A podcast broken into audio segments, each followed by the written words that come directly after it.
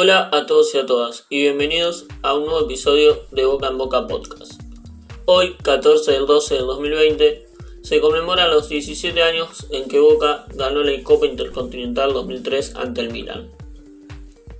Estadio Internacional de Yokohama, 14 de diciembre de 2003. El mundo palpita con una nueva definición de la Copa Intercontinental se enfrentan el Milan, rey de Europa, tras vencer en una apretadísima final italiana de Champions a la Juventus, le ganó la definición por penales después de un ajustado 0 0, y Boca, que de la mano de Carlos Bianchi arrasó en la Libertadores, en la que humilló al Santos brasileño en la serie final. Le ganó 2 a 0 en Buenos Aires y 3 a 1 en San Pablo. El partido es parejo de movida. En la cancha no se notan grandes diferencias entre el campeón europeo y el sudamericano a pesar de que los italianos llegaban con una lista de nombres que realmente le metían miedo hasta el más valiente. Dida, Cafú, Maldini, Gattuso, Pirlo, Sidorf, Kaká y Shevchenko. En medio de ese desarrollo, sin mayores diferencias, el que golpea primero es el Milan, a los 23 minutos. Luego de un error entre Clemente Rodríguez y Bataglia, Pirlo manda un pelotazo para los hombres de punta y el danés Thomasson define entre las piernas de Bonancieri. Bataglia. Pirlo. La pelota vino para Shevchenko. Atención, ahí está Thomason. Gol del Milan.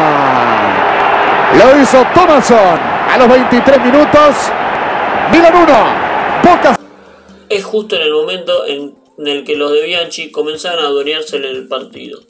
El gol es un golpe, y Boca no puede concretar esa superioridad que empezaba a vislumbrarse. Pero la recuperación llega pronto y no le permite al Milan llegar a dominar el juego. Se cumple en el minuto 38, cuando Donet gira dentro del área, mete un zurdazo ante un día descolocado y desata el rugido con acento argentino en Japón.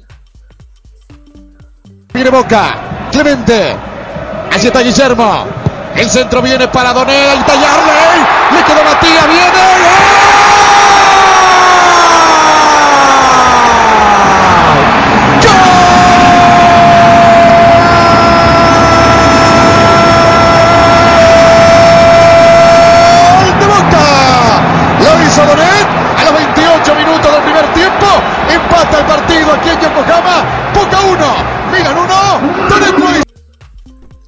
se va el primer tiempo y el segundo pasa con predominio de la precaución y la actitud conservadora a la hora de atacar, con contadas ocasiones cerca de los arcos.